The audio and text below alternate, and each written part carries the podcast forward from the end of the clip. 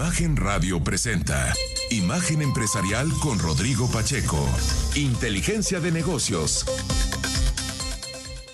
Sí, este próximo miércoles, al, eh, este miércoles 11 de octubre, tendremos la transmisión de las 17 horas, de las 5 de la tarde a las 7 de la noche, en Imagen Radio a nivel nacional, en Imagen Multicast, en televisión abierta y el 162 de Sky, así como todas las plataformas digitales de imagen. Va a haber siete paneles con líderes en el sector empresarial y público en esta cumbre, en donde estaremos hablando justamente de sostenibilidad presentada por Jack. En ese contexto, bueno, pues va a ser un diálogo bien interesante. Estaremos eh, varios de los periodistas eh, que estamos en imagen, así que lo invitamos eh, pues con mucho entusiasmo sobre todo porque es un tema clave, un fundamental de negocios, un imperativo de negocios eh, fundamental en este 2023, sobre todo en el contexto en donde pues vemos los efectos del cambio climático de manera constante.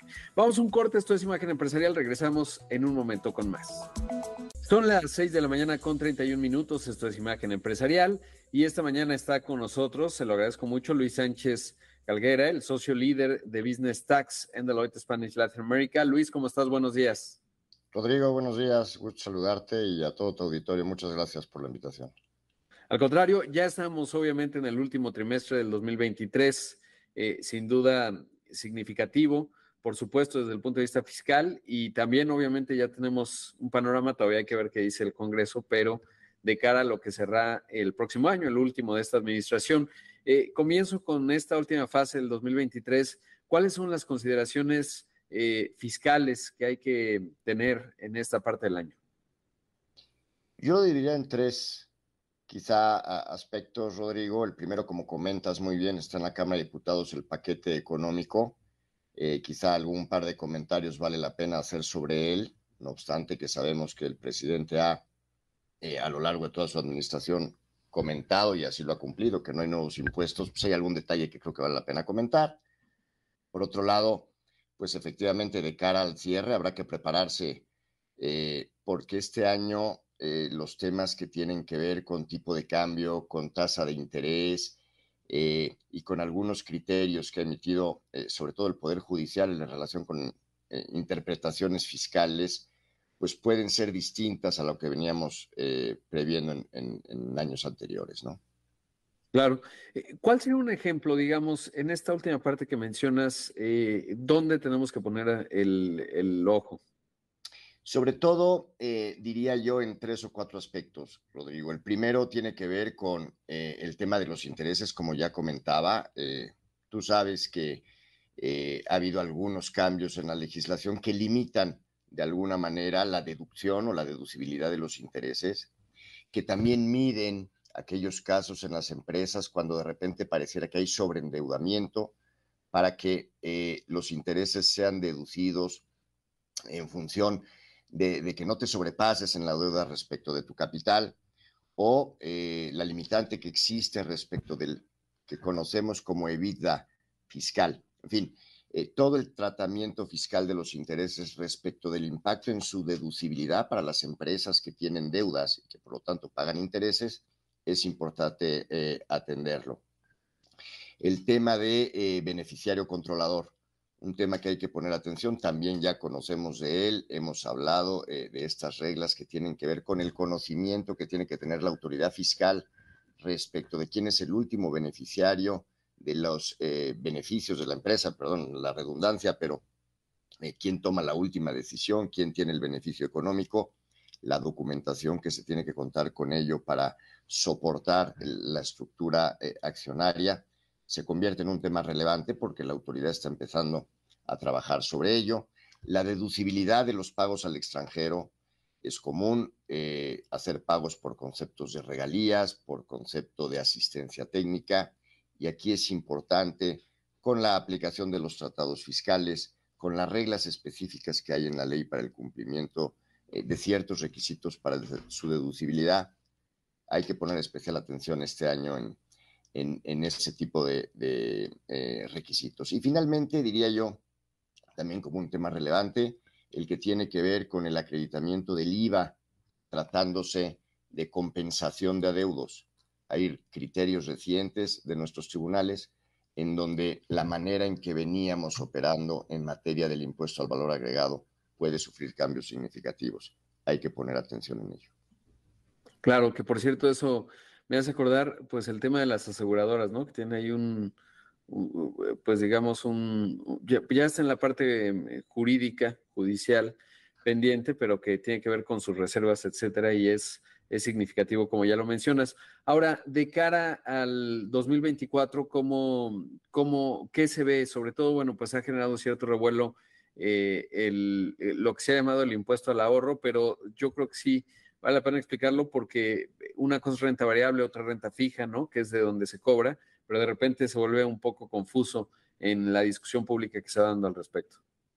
Tienes toda la razón, Rodrigo. Efectivamente, creo que ese es el tema. ¿no? Eh, en el paquete económico. Como se ha comentado, en realidad no hay eh, creación de nuevos impuestos o de nuevos gravámenes, modificaciones como toda la vida conocimos la famosa miscelánea fiscal, ¿no? Que llegaba a esta época del año, venía la miscelánea fiscal y a entender todos los cambios que ocurrían. Este año eh, no es el caso, pero efectivamente que se ha llamado impuesto al ahorro o eh, el impuesto sobre la renta que le aplica a los eh, contribuyentes que tienen un depósito, una inversión en el sistema financiero, pues al igual que cualquier contribuyente, tiene que pagar impuestos por los ingresos que genera. Eh, en materia de, de intereses o de rendimientos que obtenemos cuando tenemos dinero invertido en el banco, eh, lo que establecía la ley, o bueno, lo que establece hasta la ley ahora vigente, la ley de ingresos, es que la institución de crédito efectúa una retención sobre el capital que tienes invertido. Hoy en día, la tasa de retención es del 0.15% respecto del capital invertido. Si tienes mil pesos, pues el 0.15% de los mil pesos, con independencia de cuál es el rendimiento, es el monto del impuesto que el banco retiene y entera a, la autoridad fiscal por tu cuenta. La propuesta de la ley de ingresos es que esa tasa se mueva del punto 15% a 1.48%. Esto es 10 veces más. Es así de fácil. Por cada peso este, que te retenía antes el banco, ahora te va a retener 10 pesos. Más allá, insisto, del tratamiento, como tú muy bien decías, que tenemos para la renta variable, para la renta fija, por si tenemos eh, inversiones de acciones que cotizan en la bolsa, en fin, el tratamiento fiscal respecto de los intereses, las ganancias de capital, etcétera, puede llegar a ser sofisticado, lo platicaba yo hace un momento, los efectos que la inflación eh, debe, debe reconocer, la propia tasa de interés, puede llegar a ser complejo. Pero la parte muy fácil es la de la retención que te hace el banco, la que llega al final del año en tu estado de cuenta. Te dice, oye, ¿cuánto dinero te retuve? ¿Y cuánto es el impuesto que termino pagando por esas inversiones o depósitos o ahorros que tengo en el banco? Creo que de esa manera, me parece medianamente sencilla, podemos entenderlo. Por cada peso que me venía reteniendo el banco hasta hoy, por el capital que yo tenía invertido en una institución de crédito, a partir del año que entra, si esta propuesta se aprueba por la Cámara de Diputados, será de 10 pesos. Es subir 10 veces la tasa en esta, en esta retención. Y eso es lo que a todos los ahorradores, a la gente que puede llegar a tener una, cuenta de ahorros en el banco, eh, esa institución de manera automática, déjame decirlo así, por la obligación que tiene de retener, pues simplemente quita de tu capital y se lo paga el fisco. Claro. Ahora, aquí es importante, Luis, eh, digamos, eh, porque sí creo que la diferencia puede, puede resultar eh, fundamental dependiendo del portafolio, ¿no? Normalmente se pagan impuestos en la parte de renta variable, es decir, en, inversiones en acciones de empresas, a la ejecución, digamos, si la posición está ahí, pues no está generando ninguna ganancia. Y eso, hasta donde entiendo, no, no está generando una retención. Pero la renta variable, por ejemplo, ahora que el CETE paga tanto, los que tienen su posición en CETES, ahí es en donde se da la retención, ¿no? Y, e, es, y es lo que vas a ver en tu estado, digamos, de, cuenta de inversión.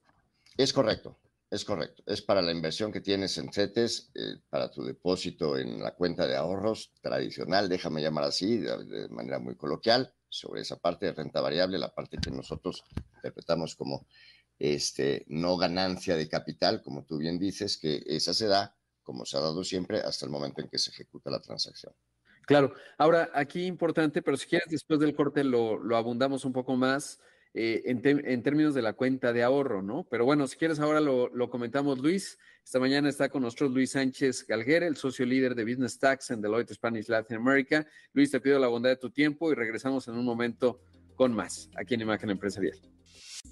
Ya regresamos con más aquí en Imagen Empresarial cuando son las 6 de la mañana con 45 minutos. Esta mañana está con nosotros Luis Sánchez Galguera, el socio líder de Business Tax en Deloitte Spanish Latin America, hablando justamente pues de esta última fase del 2023, los temas relevantes desde un punto de vista fiscal, lo que implica hacia 2024. Y había quedado pendiente, Luis, digamos, porque creo que es de, interés amplio todo lo que tiene que ver con la propuesta de aplicar justamente un, un, pues aumentar más bien, porque no, no es un nuevo impuesto ni mucho menos, eh, sobre el monto de capital de 1.48%. Eh, aquí nada más la, pregunta que me quedó pendiente antes del corte, digamos, pero una cuenta de depósito tradicional, eh, pues esa no, digamos, no se da esta retención, ¿no? Es lo que tengo entendido, pero por favor. bueno, es que no sé, ahora sí que no sé qué es una cuenta de depósito tradicional. En la medida que paga intereses, una cuenta que tiene la posibilidad de generar lo que denominamos renta variable o que genera el pago de intereses de CETES, por ejemplo, sí tiene esta retención. en, la, medida que tienes rendimientos, Rodrigo, insisto, eh, a lo mejor nosotros tenemos que pagar impuestos por el sueldo que percibimos en las casas en las que trabajamos.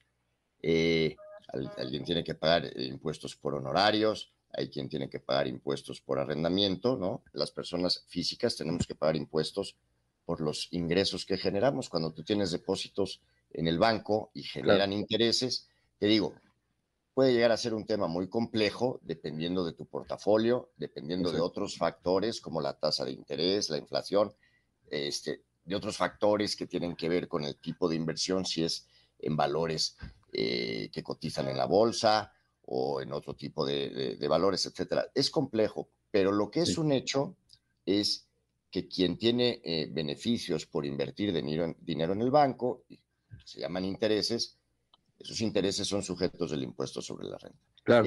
sí, no, y me, refiero que e, exacto, una cuenta de depósito tradicional como la defino, pues no te da intereses, ¿no? Normalmente ah, exacto, exacto, exacto. exacto, te a lo mejor dices, "Oye, ¿quieres?"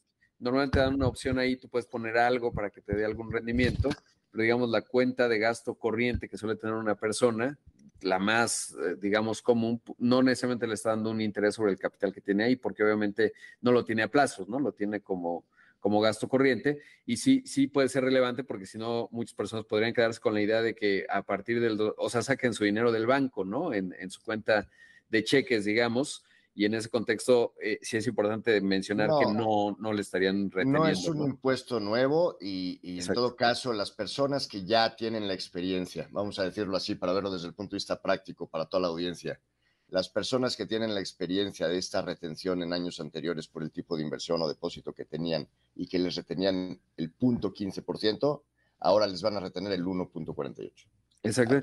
Y normalmente el asesor financiero, pues te, sobre la tasa real, digamos, ¿no? La diferencia entre inflación y el interés, pues ahí obviamente considerando lo que hemos dicho bastante, eh, renta fija, eh, renta variable es otra historia, en función de que se da por lo que ya mencionabas, ¿no? Las ganancias sobre el capital que normalmente generan retención y que ahí el tratamiento fiscal hay que considerarlo, ¿no? Es decir, cuánto pagas, y te sale saldo a favor, ¿no? Etcétera, y cómo se acredita.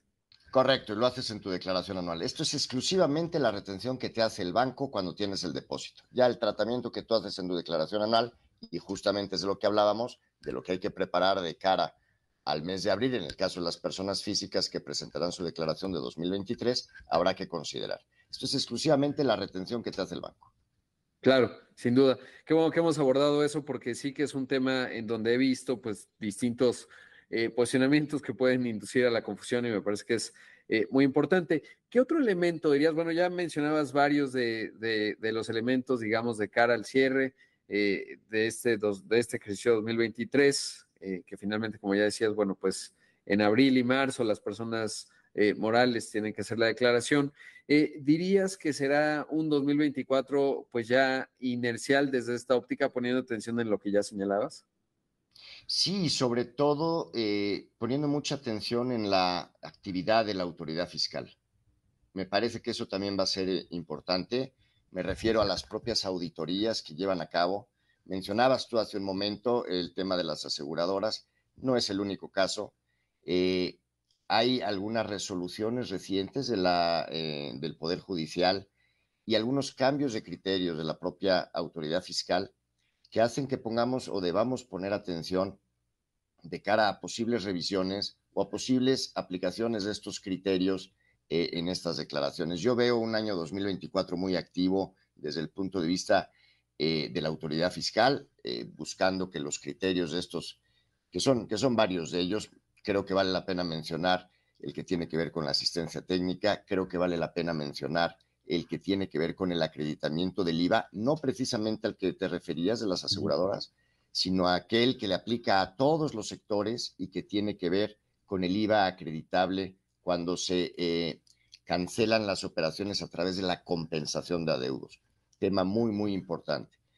Eh, la propia eh, actividad, te digo, de verificación del tema de ingresos para los contribuyentes, de verificación por parte de la autoridad fiscal, por ejemplo, que todas tus deducciones estén acompañadas con un comprobante fiscal digital, en donde, por cierto, se generan muchas confusiones porque pues no todas las deducciones de las empresas están forzosamente acompañadas de un documento fiscal digital. Hay algunas que tienen que ver con la propia aplicación de la ley y que no están acompañadas de un comprobante. Pero la autoridad está un poco activa en tratar de conciliar ¿no? tus ingresos, tus deducciones, todas tus operaciones a través de toda esta contabilidad electrónica que hoy en día tenemos, la emisión de estos comúnmente llamados CFDIs, y que está muy activa tratando de cuadrar y hacer compulsas para ver que los contribuyentes estén cumpliendo en ese sentido. Creo que si bien no hay reformas relevantes, sí hay actividad por parte de la autoridad fiscal y sí hay temas de los cuales ocuparse, sobre todo desde el punto de vista formal, ¿no? Todo ese tema de los comprobantes, de los ingresos, las deducciones, los criterios que ha venido eh, compartiendo la, propia autoridad y que han sido avalados por los tribunales, en fin, ponen, eh, si bien no hay, insisto, mayor reforma fiscal, fíjate, con una que tiene que ver con un movimiento en una tasa de interés le dedicamos ahorita 10 minutos a tratar de explicarla. Imagínate este, los detalles que hay eh, de cara, sobre todo, te digo, a las deducciones y a la actividad que tendrá la autoridad fiscal en aras de buscar mayor recaudación, que es su trabajo, ¿no? Sin duda. Pues, y por eso hay que estar con los expertos, estimado Luis. Muchísimas gracias por la entrevista. Yo creo que son temas clave, complejos, como ya decía, sin nada más en uno de ellos, eh, pues eh, estuvimos ahí algún tiempo platicándolo y justo habla de la complejidad que, que menciona, sobre todo una autoridad pues muy activa. Muchas gracias por la entrevista. Rodrigo, te agradezco el tiempo, te mando un abrazo. Un abrazo, ahí escuchamos a Luis Sánchez Galguera, el socio líder de Business Tax en Deloitte Spanish Latin America.